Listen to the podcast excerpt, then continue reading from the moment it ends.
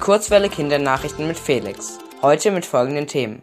Amazonasabholzung steigt um mehr als 50 Prozent. Bundesregierung beschließt Soforthilfe für Hochwassergebiete. Und Siedlungsspuren aus der Zeit vor der offiziellen Gründung Münchens entdeckt. Brasilia.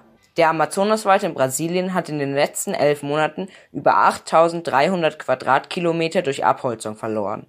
Das entspricht der Fläche der griechischen Insel Kreta. Im Vergleich zum Vorjahr ist es nochmal um 50 Prozent mehr. Diese Zahl veröffentlichte das Forschungsinstitut Emerson. Damit ist das der höchste Wert der letzten zehn Jahre. Der Amazonas-Regenwald gilt als grüne Lunge der Erde.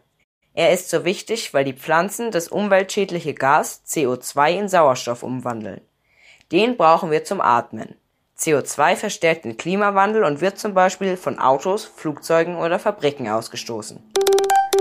Berlin. Die Bundesregierung hat am Mittwoch ein Soforthilfeprogramm für Flutopfer beschlossen. Vergangene Woche kam es vor allem in den Bundesländern Nordrhein-Westfalen und Rheinland-Pfalz zu starken Überschwemmungen. Dabei wurden Straßen überflutet und Häuser stürzten ein. Mehr als 170 Menschen kamen bei der Hochwasserkatastrophe ums Leben. Mindestens 150 Menschen werden noch immer vermisst. Der Bund unterstützt nun die betroffenen Gebiete beim Wiederaufbau mit einem finanziellen Hilfspaket.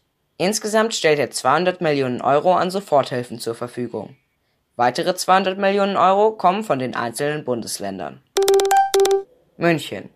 ArchäologInnen haben in der Münchner Altstadt jahrhundertalte Siedlungsspuren gefunden. Das wurde am Dienstag bekannt. Es wurden zum Beispiel Reste von Holzbauten, Ofenanlagen und Keramik gefunden.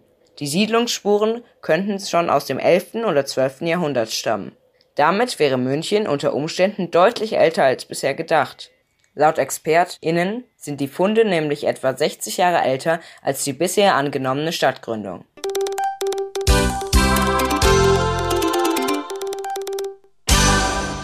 Die gute Nachricht. Die USA und Großbritannien haben den Handel mit Haifischflossen gesetzlich verboten.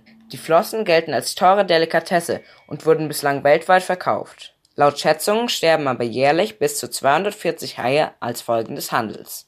Durch das Verbot sollen Haie nun besser geschützt werden. Das Wetter.